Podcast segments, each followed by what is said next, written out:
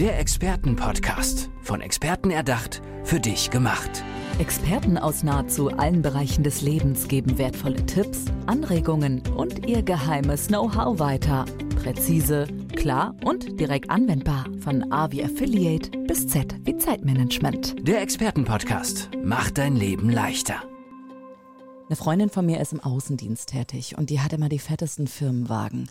Und als ich letzte Mal mich äh, mit ihr getroffen habe zum Rennradfahren, hat sie mir ihr neues Triathlon-Bike vorgestellt. Und ich als alte Triathletin wurde erstmal richtig neidisch. Es war einfach das Top-Ding. Und sie sagte mir, das ist mein neues Firmendienstfahrzeug. Ja, da habe ich nicht schlecht gestaunt. Und sowas gibt es und sowas könnt ihr auch machen. Sowas könnt ihr haben oder für eure Mitarbeitenden anbieten. Und wie das funktioniert, kann uns jetzt Alexander Schuh erklären. Hi Alex, schön, dass du da bist. Hi, vielen Dank für die Einladung. Du bist Mobilitätsexperte, das ist so das große Ganze. E-Mobilität ist ein Thema, Dienstwagen, Fuhrpark und so weiter. Aber natürlich auch das Dienstrad, was immer mehr im Kommen ist. Erzähl doch mal bitte, ist das so eine typische Geschichte mit diesem Triathlon-Bike oder doch schon sehr ungewöhnlich? Eher ungewöhnlich. Aber ja, das Dienstrad ist ein Teil der Mobilität. Und durch Corona hat ähm, das Dienstrad oder das Fahrrad einen riesen Aufschwung erlebt. Die Leute sind wieder mehr aufs ähm, Fahrrad umgeschwungen, ähm, sind in der Freizeit mit dem Fahrrad unterwegs. Und das Charmante, was die Menschen auch herausgefunden haben, ist, dass man ja über die Gehaltsumwandlung ähm, sich ein Dienstrad leisten kann und ähm, dabei noch Geld spart. Und so sind ganz, ganz viele Firmen mittlerweile so ein bisschen unter Druck weil die Arbeitnehmer immer mehr das Dienstrad fordern. Na klar, das hat viele Vorteile für die Arbeitnehmenden. Da braucht man eigentlich gar nicht so groß drüber sprechen. Vor allem auch, weil sich so ein bisschen die Städteplanung immer mehr auch auf Fahrräder auslegt. Also Paris ist ein ganz tolles Vorreiterbeispiel, Kopenhagen und in Deutschland hoffentlich sicherlich wird das bald auch kommen. Und Alex, du weißt aber, was die Vorteile vor allem auch für Firmen, für Unternehmende dann auch äh, bringt, oder? Klär mal bitte alle, die ein Unternehmen haben, auf oder auch solo selbstständig sind, wie das Ganze funktioniert und welche Vorteile es mit sich bringt.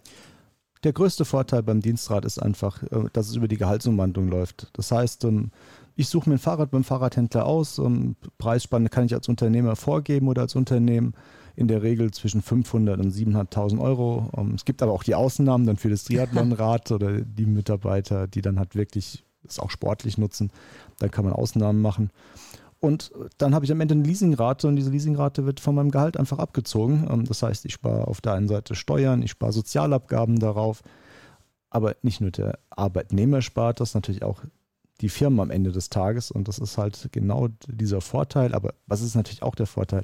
Wenn die Mitarbeiter aktiver sind, sie sind unterwegs mit dem Fahrrad, ähm, Ne, das Thema Gesundheit kommt Mitarbeitergesundheit, genau. Also am Ende. Tragen, genau. Genau. Und die Gesundheit zahlt sich auch immer, muss man ganz klar sagen, aufs Firmenkonto am Ende aus. Weniger Arbeitsfehlstunden, ähm, ähm, bessere Leistungen, hohe Energie, eine bessere Zufriedenheit und vielleicht stärkt es sogar ein bisschen das Team, ja. Man hat ja immer was zu quatschen, wenn man mit dem Fahrrad reinkommt, egal ob der Hund irgendwie wieder vom Nachbarn hinterhergelaufen ist oder ob man durch einen kleinen Regenschauer nass geworden ist. Wie wäre das für dich, ein Dienstrad? Wäre das möglich? Äh, oder bist du deutschlandweit unterwegs und musst eben dann doch wieder aufs Auto zurückgreifen? Also Zunächst mal hast du wirklich alle Vorteile nochmal perfekt zusammengefasst, hast mir meine Arbeit abgenommen. Ja, danke. Ja, ich bin ein Fahrradfan, weißt du, ich kann mich kaum zurückhalten. ähm, ja, Fahrrad ist eine Option für mich, definitiv. Ähm, also ich nutze tatsächlich auch viele Fahrräder in den Städten, wo ich unterwegs bin. Also ich bin europaweit unterwegs in vielen ähm, Städten. Ähm, das heißt, Paris ist ein gutes Beispiel, was du genannt hast. Frankfurt ist auch ein ganz großer Vorreiter. Hamburg ist, glaube ich, mit so das bekannteste Beispiel, die ganz viel für die Fahrradinfrastruktur auch gemacht haben. Frankfurt überrascht mich aber jetzt, weil ich dachte, so weißt du, Banker und im Anzug und so. Erzähl mir mal von, von Frankfurt bitte. Ja, Frankfurt kommt immer mehr. Es werden immer mehr Fahrstraßen oder Fahrbahnen ähm, abgebaut und äh, zu Fahrradwegen äh, deklariert. Wir haben die Situation, dass in einigen Stadtteilen ähm, ja, zweispurige Straßen zusammengepackt wurden zu einer. Auf der einen Seite wurde mehr Grünfläche geschaffen, auf der anderen Seite darfst du jetzt aber als Autofahrer auch die Fahrradfahrer nicht mehr überholen, musst hinterherfahren. Ähm, auch aus Sicherheitsgründen am Ende des Tages. Und ähm, ja, man merkt, da passiert eine ganze Menge. Und ähm, wenn ich heute in der Stadt wohnen würde, ich würde mir, glaube ich, gar kein Auto mehr kaufen. Ja, ich habe auch jetzt ähm, gehört von diesen Pop-up äh, oder Plop-up ähm, äh, Fahrradwegen. Wie heißen sie? Hilf mir mal schnell. Aber du weißt, was ich meine. Diese Pop-up, doch Pop-up heißen sie, glaube ich. Ja. Pop-up Fahrradwege dazu eben ja das neue Gesetz, dass man auch auf Landstraßen übrigens zu zweiten nebeneinander fahren darf mit dem Fahrrad, wenn denn dann man niemand anderen behindert. Ja, und diese zwei Meter Abstand, an die sich die Autofahrer auch erstaunlich gut halten, finde ich auch für mich als Fahrradfahrerin sehr, sehr sicher. Und ich muss auch sagen, ich merke auch, da ist eine Entwicklung in den deutschen Städten. Hast du das auch so erfahren, dass sich genau deswegen auch vielleicht ein Dienstrad jetzt nochmal doppelt lohnt, dass sich da richtig was tut? Ja, es tut sich definitiv eine ganze Menge. Und ähm, ich glaube, die Menschen möchten auch nicht mehr so viel im Auto sitzen. Sie wollen aktiver sein, sie wollen raus. Und äh, wenn ich es dann halt ähm, finanziell noch ein bisschen versüßt bekomme auf der anderen Seite und äh, diese Investitionshürde nicht mehr da ist, ne, weil ich einfach nur noch jeden Monat meine Leasingrate bezahle und am Ende des Tages sagt man immer so, man spart, wenn man über das Dienstrad-Leasing geht, um, als Arbeitnehmer, wenn man das Fahrrad am Ende kauft, so zwischen 30 bis 40 Prozent zu dem Eigenkauf. Und dann ist es schon eine Summe, wo man drüber nachdenken kann, auch mal ein E-Bike für dreieinhalb oder 4.000 Euro ähm, zu kaufen, was übrigens so der gute Durchschnitt ist für ein Fahrrad heute ja, im Dienstradleasing. Absolut. Also ich weiß, äh, eine befreundete Familie von mir in Paderborn, die haben gerade neu gebaut und haben sich auch mit einem Neuwagen eher schwer getan. Er arbeitet in der IT, sie in der Altenpflege und eben mit der kleinen Lara, mit der Tochter, ne, die ist auch sehr aktiv. Klar, ein Kind, ja, die, die will sich bewegen. Und die haben sich eben dann für ein Dienstrad entschieden und die sind eher nicht so, dass sie sonst viel Fahrrad gefahren sind. Und seitdem sind die nur noch mit ihrem E-Bike unterwegs. Da hat sich ein ganzes Lebensgefühl sozusagen über dieses Dienstrad auch verändert. Hast du das auch schon bei deinen Kundinnen und Kunden vielleicht festgestellt, denen du dann eben dazu verhilfst? Ja, ich habe ganz oft in, äh, sogar in Firmen die Situation, dass die wirklich die Dienstwagennutzer sagen, hey, pass auf, ich bin ja eigentlich nur in der Stadt unterwegs, ich möchte gar keinen Dienstwagen mehr, ich möchte ein Dienstrad. Und jetzt kommt ja die charmante Situation dazu, dass viele Unternehmen sogar sagen, du kannst sogar zwei Diensträder leasen, wenn du möchtest, ähm, für deinen Partner, fürs Kind ähm, zusätzlich. Und dann wird es natürlich nochmal gleich viel attraktiver. Und so kann man dann auch in der Partnerschaft zu zweit unterwegs sein. Man kann mit dem Kind unterwegs sein, mit dem Fahrrad. Ich muss es nicht extra, es geht über die Gehaltsumwandlung. Ich habe die Einsparungen und alle Vorteile, die ich eigentlich mir wünsche. Und ähm, das macht es halt unglaublich attraktiv am Ende des Tages. Kritische Stimmen sagen, naja gut, äh, aber mal ehrlich, realistisch, im Winter ist es nicht. Zwei Kinder, es ist kalt, es regnet, ich will nicht aufs Fahrrad. Ja, man kann sich aber auch für ein Lastenrad beispielsweise entscheiden. Gibt es dann auch noch diese, ähm, ich glaube, das ist diese staatliche Förderung auch für Lastenräder oder spielt das da gar nicht mit rein? Kann man das dann wieder anders umlegen finanziell vielleicht? Es spielt nicht immer unbedingt eine Rolle. Also manche sagen ah, okay. auch, aber du kannst das Lastenrad nehmen. Ähm, da sagen viele, aber sie gucken jetzt nicht die Förderung explizit an. Wenn jemand ein Lastenrad nehmen möchte, dann kann er das gerne tun. Ähm, ich bin immer so ein bisschen kritisch den Lastenrädern gegenüber, ähm, einfach auf dieser Unfallsituation. Und äh, man muss das Fahrradfahren mit dem Lastenrad äh, lernen. Da kommt jetzt wieder so ein ah. bisschen der Sicherheitsmensch in mir durch ne, auch für die Unternehmen und den Haftungsthemen, die hinten dran stehen. Und ganz oft sieht man ja dann diese Lastenräder mit ein, zwei Kindern vorne drin. Mhm. Da stellen sich mir so ein bisschen die Nackenhaare auf, vor allem wenn die Kinder dann keinen Helm aufhaben. Oder dann sitzt du ja eigentlich nur in so einer Holzbox. Und wenn man sich so die Tests anguckt, was so Crash oder ähnliches angeht, dann ist es schon sehr kritisch. Also da ah, würde ich schon ein bisschen Hinweis. genauer hinschauen, um, ähm, auch als ähm, Elternteil, ob äh, das wirklich so sein muss oder nicht, oder ob ich vielleicht äh, einen zusätzlichen Schutz in irgendeiner Form da vielleicht noch einbauen kann. Sehr gute Tipps hier von Alexander Schuh, Mobilitätsexperte im Expertenpodcast. Und Alex, du bist ja auch ähm, in Sachen Fuhrparkmanagement unterwegs und Firmenwagen. Lass uns ruhig mal dahin schauen. Wie bist du überhaupt dazu gekommen erstmal? Warum ist das genau dein Thema? Ah, Mobilität war schon immer so ein Thema, das mir Spaß gemacht hat. Ich bin immer viel gereist, um, viele Sachen kennengelernt, um, habe immer geguckt, welche Apps gibt es, welche Möglichkeiten, wie kann ich mich in welcher Stadt wie fortbewegen, sind es nur die Öffis, habe ich andere äh, Themen, die ich nutzen kann. Und ja, irgendwann habe ich meine eigene Autovermietung gegründet, ähm, vor jetzt gut zehn Jahren. Und ähm, ja, hat natürlich dann genau die Themen, die jeder hat, der einen Fuhrpark hat. Und ich bin abs absoluter Quereinsteiger da rein, habe mir alles Ach. selbst beigebracht. Und Was hast du denn vorher gemacht? Ähm, ich war im Immobilienbereich mal ganz ursprünglich mhm. tätig und ähm, habe aber eine neue Herausforderung gesucht und bin auf das Thema Mobilität einfach gestoßen. Und seitdem lebe ich dieses Thema. Super. Wenn du so reist, ne, äh, wählst du deine Reiseziele manchmal auch schon danach aus, uh, ich möchte da mal die Metro benutzen und da mal das oder da möchte ich mir die Stadt und sind da vielleicht auch schon äh, Familienmitglieder genervt von dir oder bist du so einer, der reist oder sagst du, nee, also wenn ich im Urlaub bin, dann hat das auch mal Pause? Das hat dann auch mal Pause tatsächlich. Ja. Aber natürlich gibt es so die eine oder andere Form, die man gerne mal kennenlernen möchte. Ne? Also Mexiko war so ein Beispiel. Einfach ah, mal hinten ähm, in den kleinen, ähm, ja, Mobilitätsformen hinten drauf springen. Ja, ähm, du bist dann für kleines Geld unterwegs, sitzt hinter auf der Ladebritsche zwischen zehn anderen Menschen und dann ziehst du an der Leine oder äh, haust gegen Fahrerhaus, so bitte anhalten, hier möchte ich raus, äh, was wenn du gängige Mobilitätsform ist in Mexiko.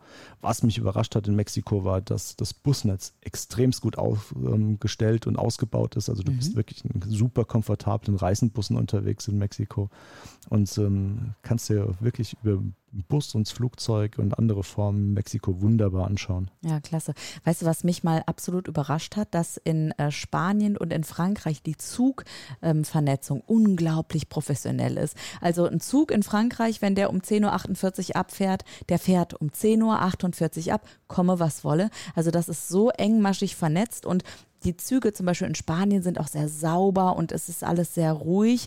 Hast du auch so, ja, so Beispiele, die du toll findest, die du dir auch für Deutschland wünschen würdest? Also, ich glaube, die Nummer eins ist Japan. Ah. Ja, Japan, die Züge sind so sauber ähm, und pünktlich auf die Sekunde. Ähm, die Zugführer entschuldigen sie sogar, wenn sie zu früh in den Bahnhof fahren.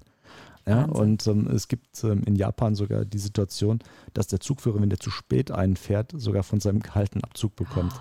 Zwar nur einen ganz kleinen Bruchteil. Typisch Japan denke ich mir manchmal dann auch. Ach, ne? Wahnsinn. Also äh, vor allen Dingen, was kann der Zugführer vielleicht auf externe Einflüsse? Da kann er ja nichts dafür am Ende des ja, Tages. Aber diese Pünktlichkeit und äh, du kannst die Uhr danach stellen und äh, kommst pünktlich überall hin. Und das ist das, was mich in Deutschland so massiv ärgert, ja? wenn du mit der Bahn unterwegs bist. Wir alle kennen die Stories. Ich glaube, die brauchen wir jetzt nicht auspacken. Ja. Und das finde ich unheimlich schade, weil so geht einfach die Lust an Bahnfahren und an den öffentlichen Personennahverkehr zu nutzen verloren. Aber genau das ist ja auch Teil der Mobilitätswende am Ende des Tages, die wir benötigen. Eine vernünftige Infrastruktur im öffentlichen Personennahverkehr. Und ich glaube, viele Firmen werden bereit, auch die Größe der Firmenwagen nach unten zu fahren, wenn wir eine vernünftige Möglichkeit hätten, mit den öffentlichen zielgerichteter, schneller und vor allen Dingen pünktlicher anzukommen. Ja, also die Bahn ein großes Thema natürlich dann in dem Moment. Könntest du dir auch vorstellen, dass ähm, Unternehmen dann auch Zuschüsse geben würden für so ein monatliches Bahnticket, das dann eventuell kommen könnte, 365 Euro Ticket oder 69, 79 Euro Ticket monatlich, dass die sich beteiligen, dass das noch ein bisschen vorangetrieben wird? Ja, gehe ich fest von aus. Mhm. Ähm, man sieht es ja, viele Firmen bieten es ja auch an. Die sagen, wenn du einen Dienstwagen möchtest, ähm, also einfaches Beispiel, hast du ähm, die Chance, eine C-Klasse, ein Dreier BMW ähm, zu nehmen und du nimmst jetzt vielleicht nur den Golf oder die A-Klasse. und die Differenz der Einsparung bekommst du dann oftmals sogar vielleicht sogar als Zuschuss zu einer Bahncard. Und ähm, ganz oft wollen die Mitarbeiter auch die Bahncard, aber das Unternehmen lässt es gar nicht zu. Ah, okay. Und können sich wirklich, also wer kann sich an dich wenden? Also sind das große Unternehmen, sind das Solo-Selbstständige wie ich zum Beispiel auch, die sagen, hey, ich brauche da mal ein bisschen Input? Oder ist das auch die Politik, die sagt, hey, wir brauchen mal hier eine Beratung am Start, wenn es um die Mobilität der Zukunft geht? Ähm, Politik wäre Weltklasse. Ich glaube, dann wird es wirklich mal aus der Praxis auch Beispiele geben, dass da ein Umdenken stattfindet, weil die Gesetze, die wir momentan haben, sind sehr hinderlich in vielen ähm, Formen. Ansonsten kann mich gerne jeder Inhaber, Geschäftsführer ähm, mit einem eigenen Fuhrpark ansprechen. Ähm, wenn ich einen Traumkunden beschreiben müsste, würde ich sagen, ab 100 Fahrzeugen aufwärts. Nichtsdestotrotz habe ich natürlich auch den einen oder anderen Kunden, der auch ein paar weniger Fahrzeuge hat. Ähm, und, und ich unterstütze gerne ja, meine Kunden. Wie ist das jetzt, wenn, lass uns mal ein Beispiel gehen von einem kleinen Startup, ne? Die sind zu zweit und die wollen jetzt noch drei Leute dazu holen und brauchen auf jeden Fall zwei Firmenwagen, wie auch immer. Gibt es so bestimmte äh, äh, Startup-Tipps, sage ich jetzt einfach mal, wie die das angehen können, um nicht absolut in eine rechtliche Falle reinzulaufen? Die haben, glaube ich, die größte Hürde, weil sie keine Ahnung am Anfang, und das ist nicht böse gemeint haben ja, vom ja. Dienstwagen, aber es gibt ganz viele Haftungsthemen. Und das kann auch mein Startup am Ende des Tages vielleicht sogar zum Scheitern bringen, ähm, wenn da was passiert.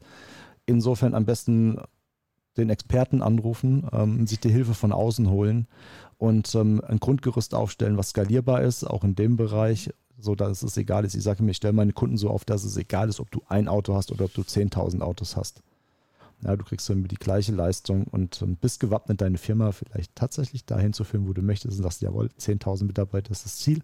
Ob du es erreichst oder nicht, ist ja egal, aber du hast die Möglichkeit, ähm, den Fuhrpark da mitwachsen zu lassen und bist von Anfang an auf einem guten, sauberen, strategischen Weg. Ja, also wer mehr wissen möchte zu Firmenwagen, dem neuen Dienstrad und mehr, Mobilitätsexperte Alexander Schuh ist euer Mann. Alexander, schön, dass du da warst und mit mir so offen darüber gesprochen hast, hast viele Tipps auch mitgegeben und jetzt eine Runde auf dem Rad oder wie unterwegs? Einmal raus. Einmal raus, aber Einmal raus. zu Fuß. Dankeschön, Danke. Der Alexander. Expertenpodcast. Von Experten erdacht, für dich gemacht. Wertvolle Tipps, Anregungen und ihr geheimes Know-how. Präzise, klar und direkt anwendbar. Der Expertenpodcast macht dein Leben leichter.